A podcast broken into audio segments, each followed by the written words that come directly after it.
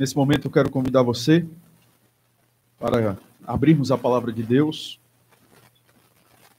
na Epístola de Paulo aos Gálatas, no capítulo 1. Epístola de Paulo aos Gálatas, no capítulo 1, onde iremos ouvir o Senhor do verso 1 ao verso 5. Gálatas capítulo 1, do verso 1 ao verso 5. Estamos agora dando início a mais uma série de pregações. Tivemos a oportunidade de ouvirmos a palavra do Senhor, a, a estudarmos os Dez Mandamentos. E agora, então, nós nos deparamos com esta preciosa epístola que tem muito a nos dizer a respeito da natureza do verdadeiro evangelho.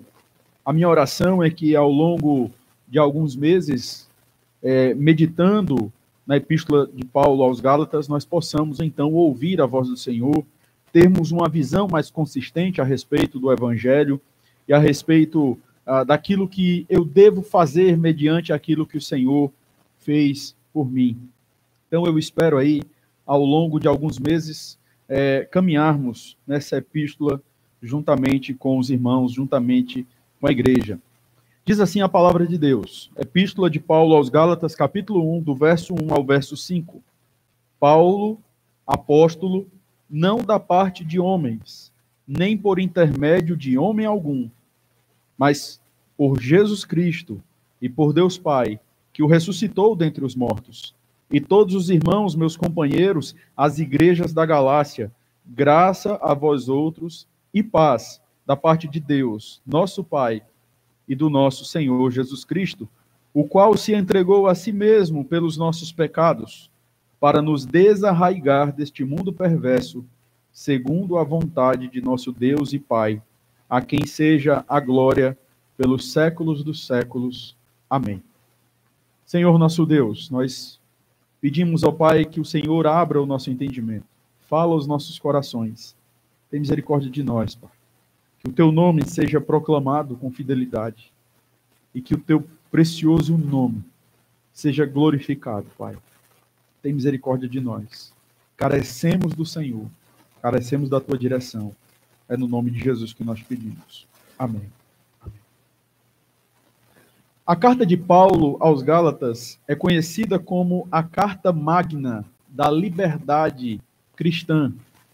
É a carta que vai mostrar para nós a abolição da nossa escravatura ou da nossa escravidão por causa da obra efetuada por Cristo Jesus.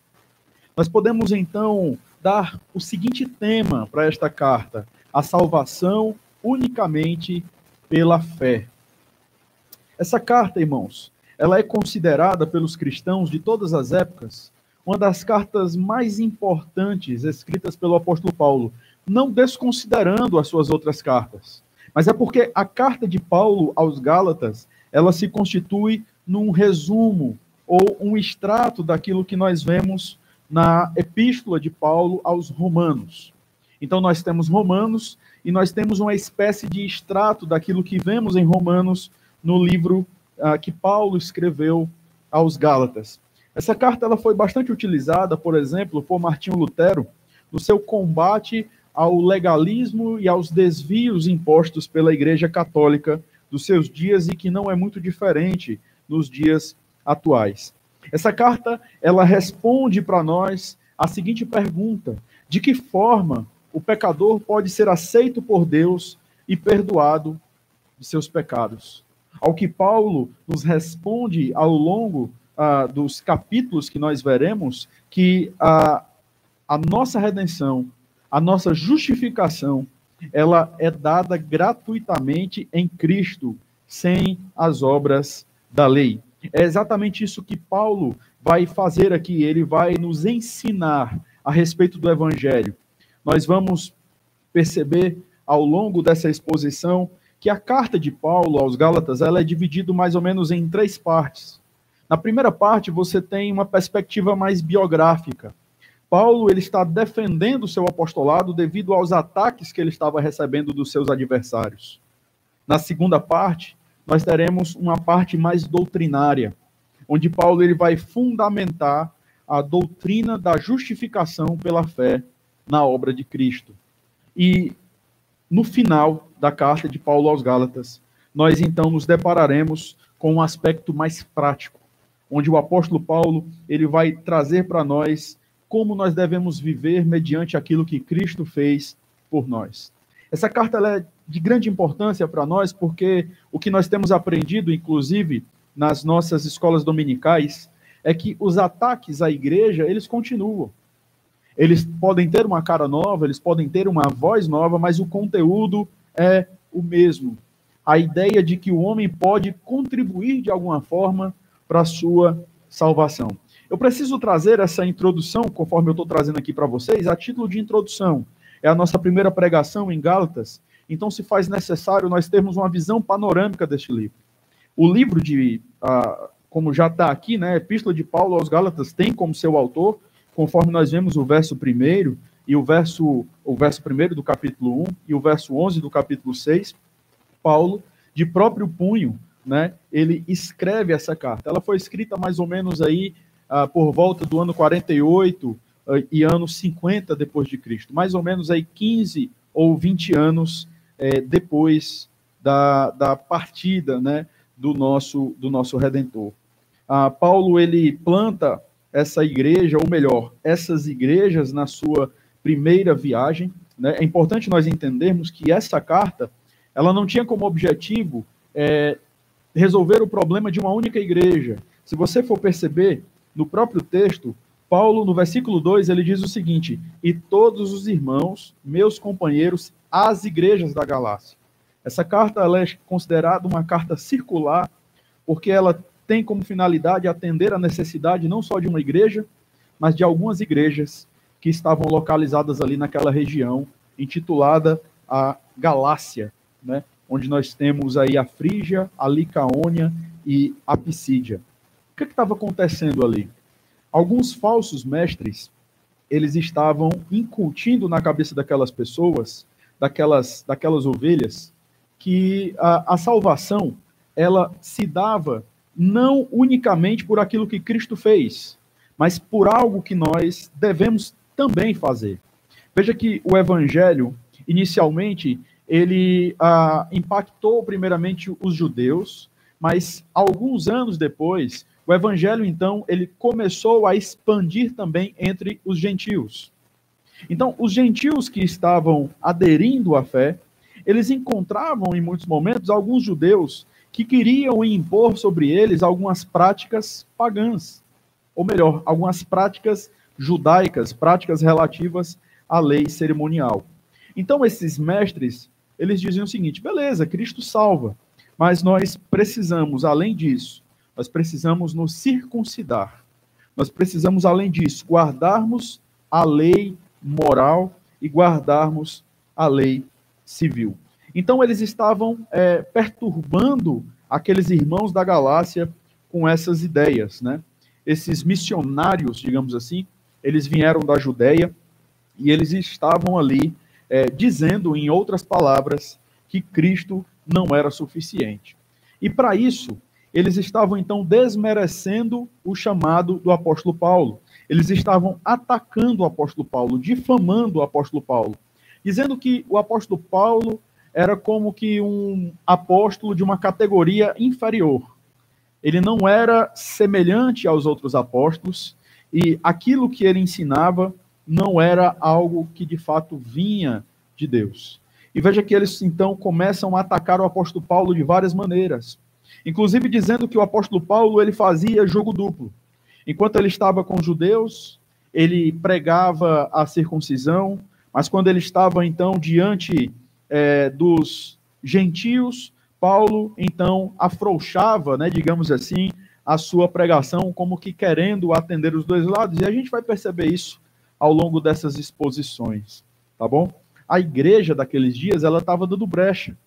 Ela estava permitindo com que esses falsos profetas, esses falsos pastores, esses falsos oficiais, eles continuassem a ensinar mentiras, a ponto de que eles estavam agora num processo de apostasia. Olha o que é que o versículo 6 do capítulo 1 vai nos dizer.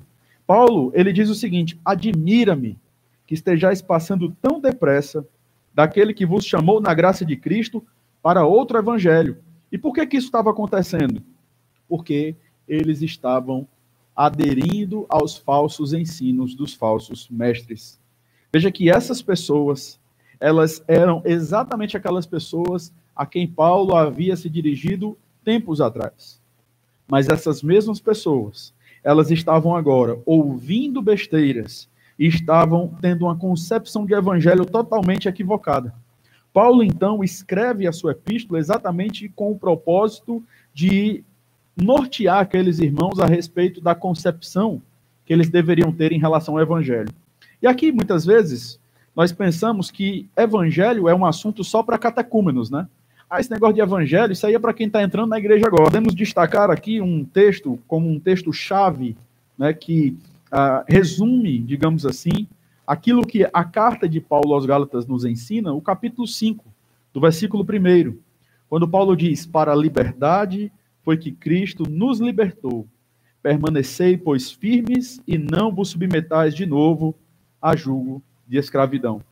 Então, Paulo, ele escreve esta carta com o propósito de defender a sua autoridade apostólica, de definir, explicar e comprovar a natureza do verdadeiro evangelho e com o propósito, então, de aplicar a mensagem do evangelho à vida cristã diária daqueles irmãos, tá? Então, eu quero que você se volte para o texto agora.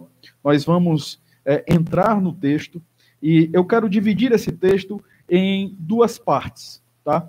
Na primeira parte, nós vamos aí é, ver a defesa do apóstolo Paulo, que vai do verso 1 até o verso 2. O versículo 3, ele funciona como um versículo de transição, porque no verso 4, Paulo, ele vai falar para nós a respeito da natureza do evangelho e ele encerra, então, é, com uma doxologia exaltando o Senhor. Então, a primeira parte vai do versículo 1 ao versículo 2, e a segunda parte vai do verso 4 ao verso 5, tá bom? Então, vamos ler mais uma vez a primeira parte? Olha o que, é que o apóstolo Paulo está nos dizendo.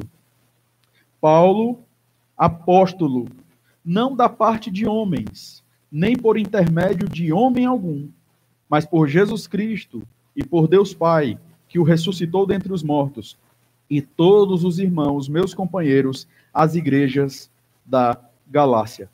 Veja que o apóstolo Paulo, ele estava então aqui, nessas palavras introdutórias, já defendendo o seu apostolado. Exatamente porque os falsos mestres estavam é, desacreditando do chamado de Paulo diante das igrejas da Galácia. Eles estavam colocando dúvidas no coração daqueles irmãos se de fato o apóstolo Paulo tinha sido chamado por Deus. Veja que Paulo, ele chega mesmo, a, a, até mesmo dizer em Gálatas capítulo 4, verso 16 e 17, 17 o seguinte: Tornei-me porventura vosso inimigo por vos dizer a verdade? Os que vos obsequiam não fazem sinceramente, mas querem afastar-vos de mim para que o vosso zelo seja em favor deles. Então veja que ah, já havia um clima de animosidade entre o apóstolo Paulo e as suas ovelhas. Por que, que Paulo ele está então defendendo o seu apostolado? Será que Paulo estava é, possuído por vaidade? Será que o seu coração estava envaidecido? que ele então queria a todo custo que as pessoas reconhecessem o seu chamado? Não, irmãos. O motivo da defesa do apóstolo Paulo era exatamente o fato de que a glória de Cristo, o evangelho, estava em jogo. Porque se os falsos mestres tivessem êxito, estavam até tendo um certo êxito, ao desacreditarem do apóstolo Paulo, ao denunciarem, ou melhor, ao atacarem a reputação de Paulo, eles enfraqueciam então a mensagem de Paulo. É como que, por exemplo, ah, imagina você, o pastor da igreja, convida um pastor para vir pregar no aniversário da igreja. E de repente, alguns irmãos no meio da igreja começam a é, disseminar algumas mentiras. e falaram o seguinte: olha, você está vendo esse pastor que foi convidado para pregar aqui? Ah, ele, você viu ele, o seminário dele, um seminário totalmente errado, né? Ele tem convicções erradas. Você viu? Será que ele é chamado mesmo? Eu acho que muitas vezes ele está no ministério porque ele quer dinheiro, porque ele quer alguma coisa. Então, eles começaram a minar exatamente para que quando Paulo fosse falar, aquilo que ele iria dizer não teria tanta força. Imagina você essas mentiras sendo propagadas no meio.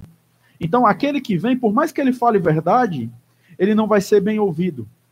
Aquilo que ele vai dizer não vai ser bem recebido porque as pessoas já estão com um grande preconceito em relação a ele. Então, Paulo, percebendo que o evangelho estava em jogo, ele então passa a defender o seu apostolado.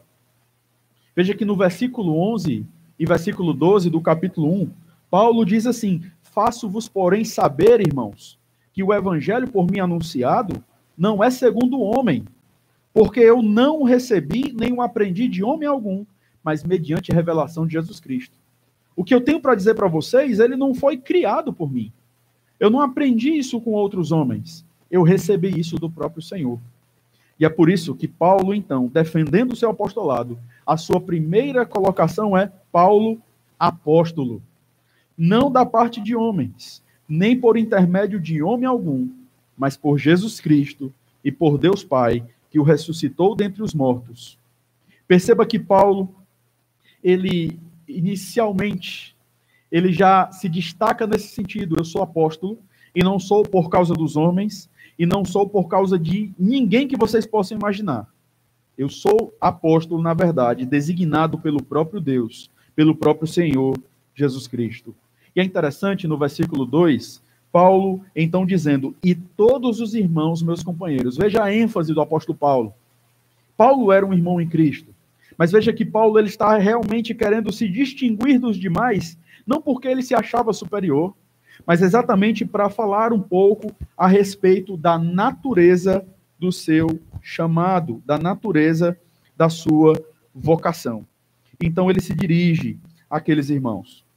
E aqui, depois de ter é, defendido ah, inicialmente o seu apostolado, isso nós vamos ver ao longo de outros trechos de Gálatas, em domingos posteriores, Paulo, então, na segunda parte, ele passa a descrever a natureza do verdadeiro evangelho.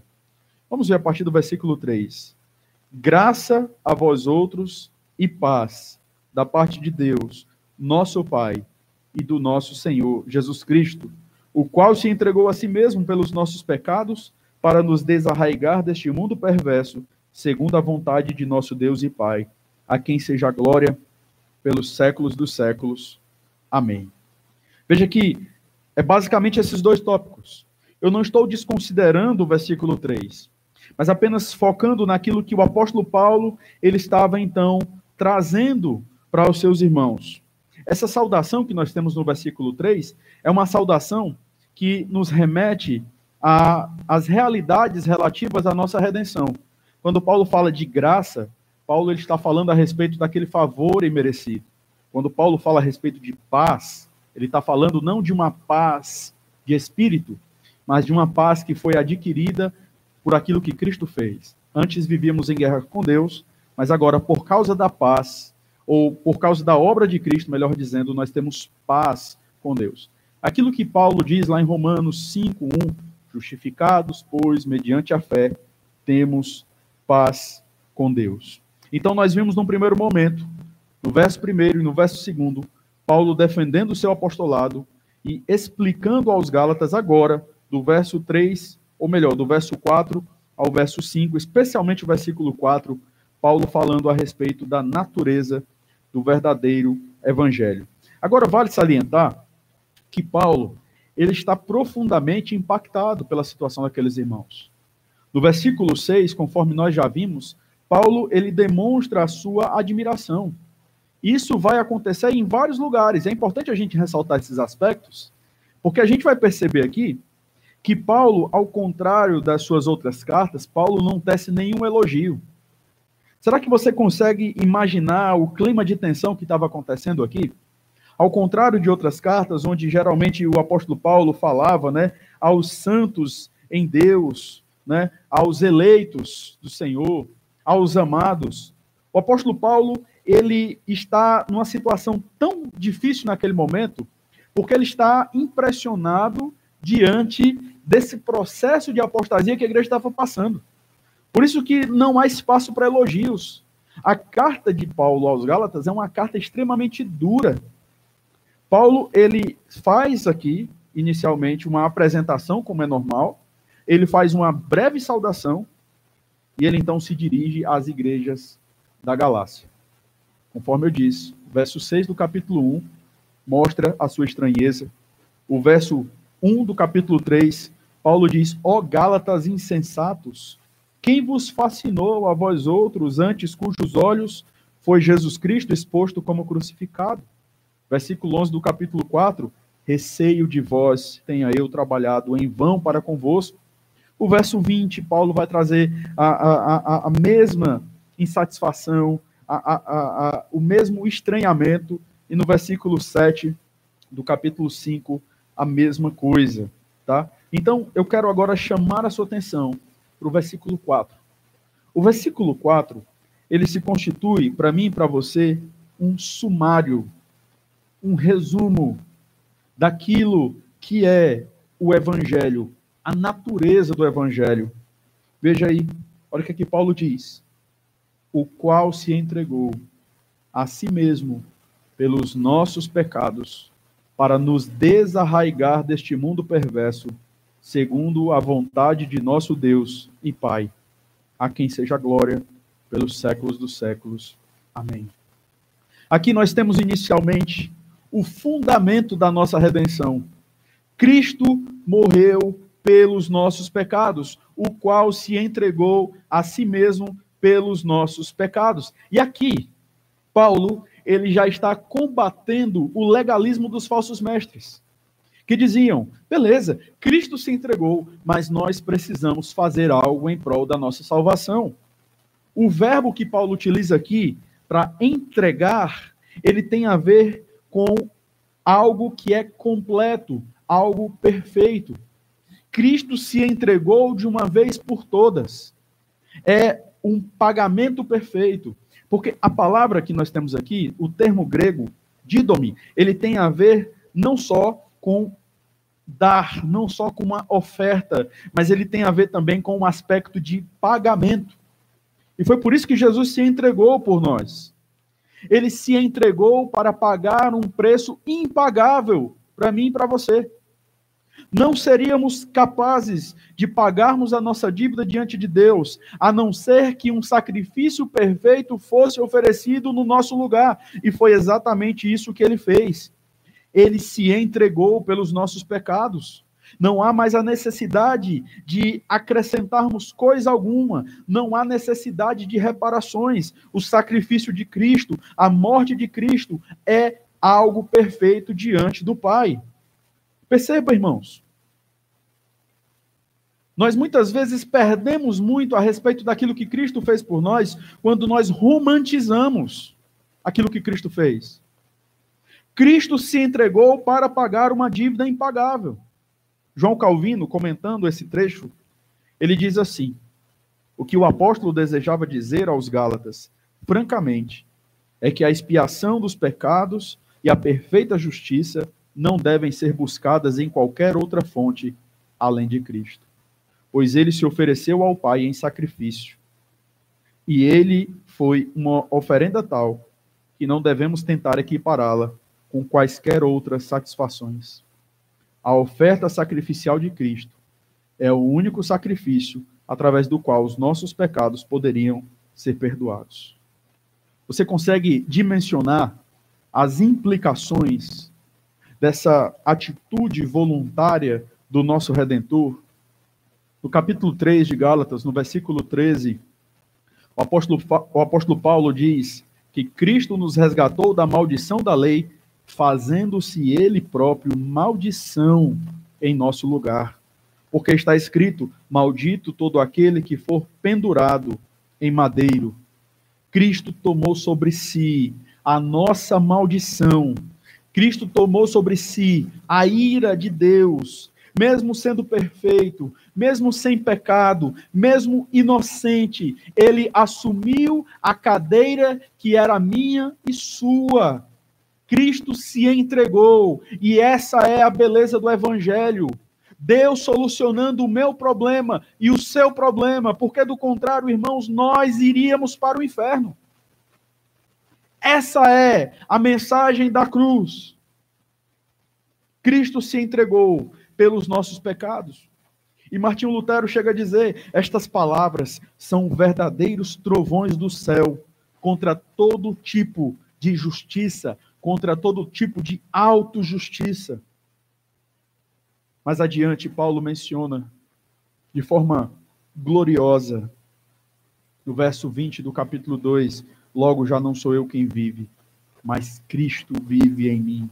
E esse viver que agora tenho na carne, vivo pela fé no Filho de Deus que me amou e a si mesmo se entregou por mim.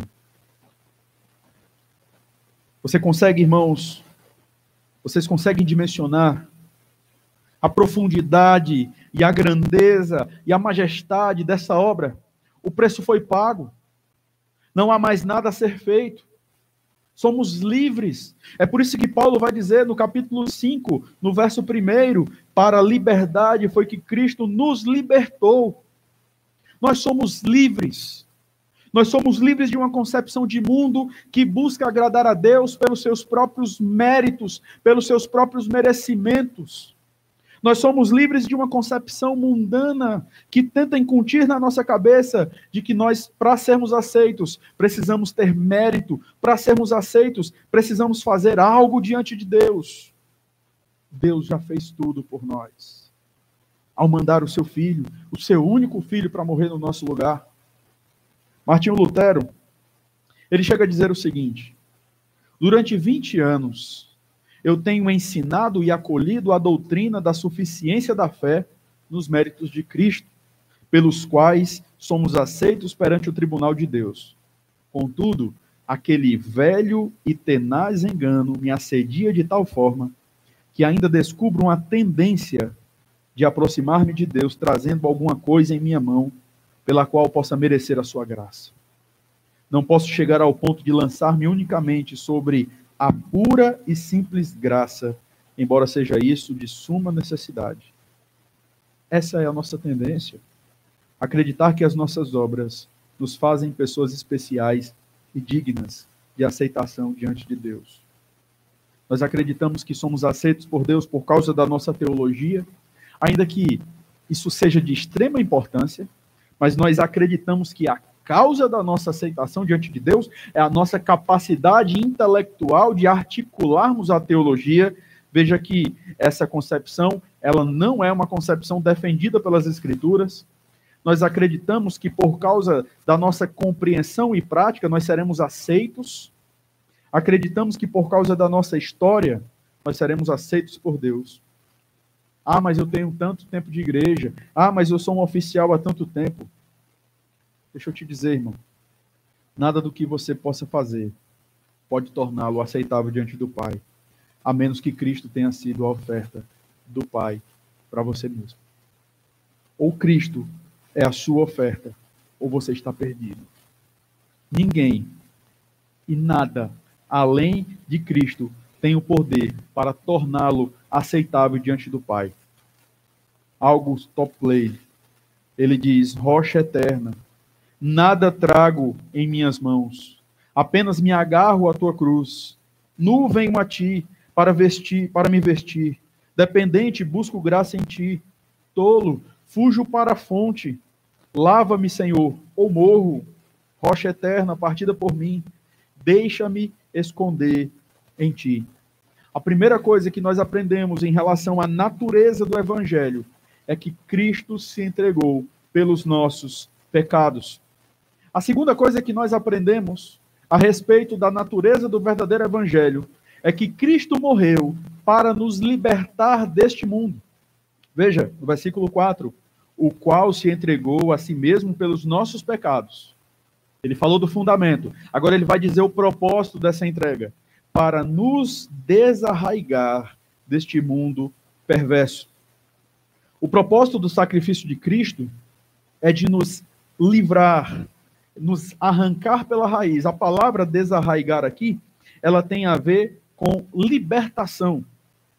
O que Cristo fez, ele fez para nos libertar deste mundo corrompido. Um teólogo chamado Lightfoot, ele diz que o evangelho é uma libertação, uma emancipação de um estado de servidão. Essa palavra desarraigar, nós encontramos, por exemplo, lá em Atos capítulo 7, versículo 34, é a mesma palavra que foi utilizada pelos apóstolos para falar a respeito da libertação do povo do Egito. É a mesma palavra que é utilizada para retratar a libertação do apóstolo Pedro, quando ele estava em cárcere, e a libertação de Paulo de um linchamento, conforme vemos lá em Atos 23, verso 27. Cristo morreu para nos libertar. Paulo está dizendo que Cristo morreu para nos libertar deste mundo, no sentido de que agora nós devemos, não, não é no sentido de, ah, ele morreu para nos libertar, então agora nós devemos viver enclausurados para o mundo. Não, não é isso. Quando Paulo fala de mundo aqui, Paulo está se referindo a esse sistema de valores mundanos que tenta firmar como fundamento da sua redenção as obras. Então, nós vemos William MacLeod comentando esse trecho, ele vai dizer assim: isso inclui não apenas a corrupção moral e política desta época, como também do mundo religioso, que mistura ritos e cerimônias com a fé em Cristo. Essa tentativa da parte de Paulo de fazer os Gálatas verem que estavam retornando ao sistema do qual Cristo morreu para resgatá-los veio em boa hora. Essa libertação se deu também no âmbito moral, o que nos ajuda a entender que Paulo não está defendendo a graça em detrimento da lei. Como que alguém poderia dizer, ah, então o apóstolo Paulo está enfatizando aqui a graça e a nossa responsabilidade de vivermos de conformidade com a vontade de Deus. E muitas pessoas, de maneira equivocada, elas vão é, colocar em situação de oposição Gálatas e Tiago como que dizendo que Gálatas defende a salvação pela graça e Tiago defende a salvação por obras. Ambos defendem a salvação pela graça. É só você lembrar do versículo 18 de Tiago, do capítulo 1, que Tiago vai dizer, segundo o seu querer, nos gerou pela palavra da verdade. Da mesma forma que Paulo, ele não de, ele defende a salvação pela graça e ele não exclui a nossa responsabilidade em relação às obras, em relação a uma vida de obediência. O ponto é que as obras não são fundamento. No capítulo 5, no verso 3 no verso 15, Paulo vai falar exatamente isso. Cristo nos chamou para a liberdade, mas nós não devemos usar a liberdade como ocasião para a libertinagem. Crer que a salvação é dada por obras é mais do que uma interpretação equivocada, irmãos. É uma visão mundana. Cristo morreu para retirar-nos de qualquer pretensão humana de que podemos salvar a nós mesmos. Cristo morreu não apenas para nos dar perdão, mas para nos dar uma nova vida. É essa a ideia que nós temos aqui em relação à sua libertação, para nos desarraigar deste mundo, para nos livrar dessa concepção errada de que somos salvos por alguma obra, mas também para nos livrar da maneira mundana de viver. É o que Paulo vai falar mais para frente, no capítulo 5, no verso 16 e depois no verso 19 ao verso 21. Enquanto você viver para si mesmo, acreditando que seu senso de justiça o levará ao reino de Deus, eu quero dizer que muito provavelmente você ainda não conheceu a graça libertadora que há em Cristo Jesus. Ou nós nos apegamos a Cristo, ou nós entendemos que Cristo é o nosso maior bem, o nosso supremo representante diante do Pai, a providência perfeita de Deus, ou nós estamos caminhando na direção errada, acreditando, acreditando que estamos caminhando para o céu. A nossa fé, ela deve estar fundamentada unicamente na obra do nosso Redentor. Agora, o apóstolo Paulo, então, ele vai trazer para nós a origem, a origem da nossa salvação, a origem da nossa redenção. Veja, no versículo 4, segundo a vontade de nosso Deus e Pai. Segundo a vontade de nosso Deus e Pai. Perceba que, mais uma vez, aqui, o apóstolo Paulo está combatendo o legalismo. Eu fui salvo não segundo o meu querer, eu fui salvo não segundo a minha vontade, mas foi segundo a vontade de Deus, que quis que o seu filho, o seu único filho, viesse para morrer no nosso lugar. E é interessante quando nós olhamos para a Escritura, nós percebemos exatamente esse aspecto relativo à origem da nossa salvação. O verso 18 de Tiago, capítulo 1. Pois segundo o seu querer, ele nos gerou pela palavra da verdade. João 3,16. Porque Deus amou o mundo de tal maneira que deu o seu Filho unigênito. Romanos 8,32. Aquele que não poupou o seu próprio filho, antes por todos nós o entregou, porventura não nos dará com ele todas as coisas? Será que nós conseguimos imaginar isso? Será que nós conseguimos dimensionar o pai perdoando os assassinos do seu próprio filho? Você perdoaria o assassino do seu único filho? Mas é o que ele faz. E ele manda o seu filho para morrer por nós na cruz do Calvário. Em muitos momentos, nós, nosso senso de justiça ele é aguçado, né? Tivemos o caso há alguns meses, né, do, de um goleiro bastante famoso. Na verdade, isso já tem alguns anos, mas sempre essa história volta e nós então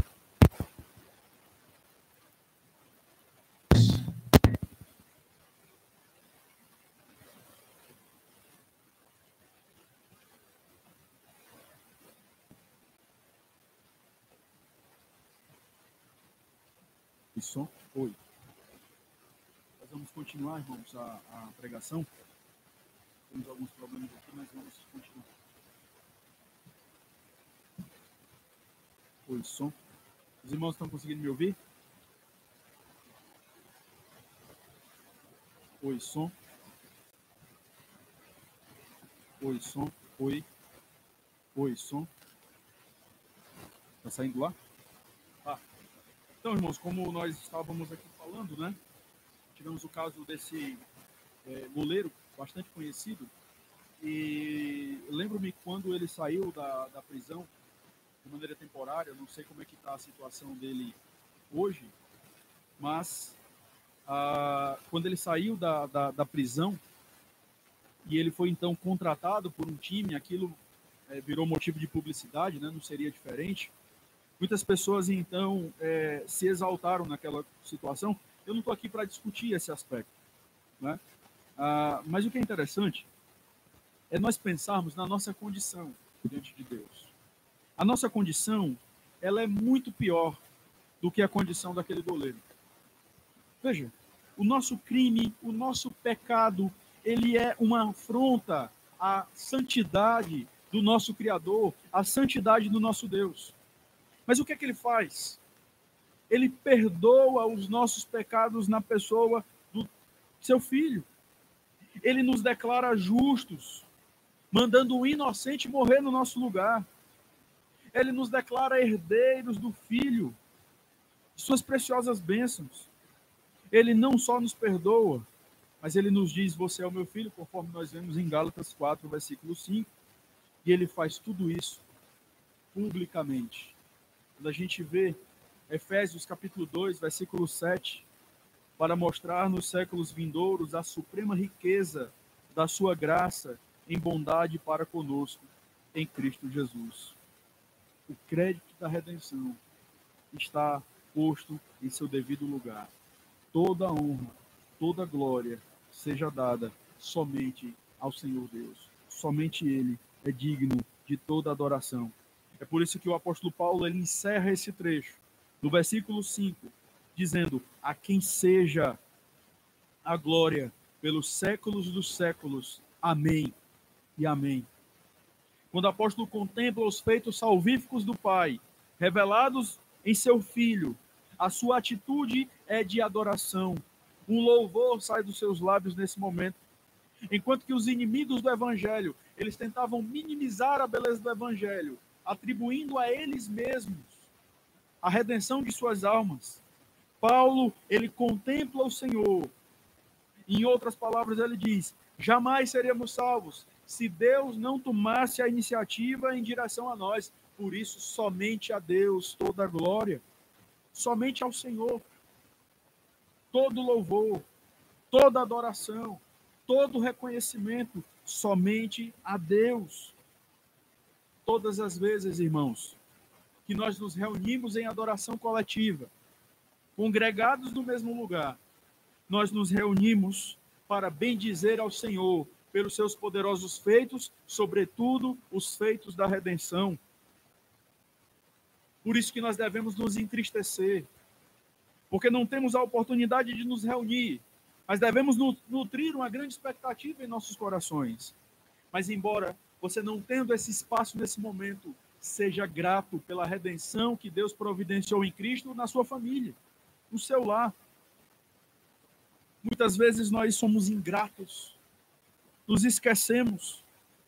O Evangelho é o poder de Deus para a nossa redenção. O Evangelho é a iniciativa de Deus de salvar pecadores perdidos como eu e você.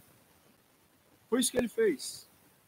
Qualquer coisa que diminua esta mensagem, qualquer coisa que tente incutir na sua cabeça de que você tem alguma participação na sua salvação, é mentira. E você precisa rejeitar isso.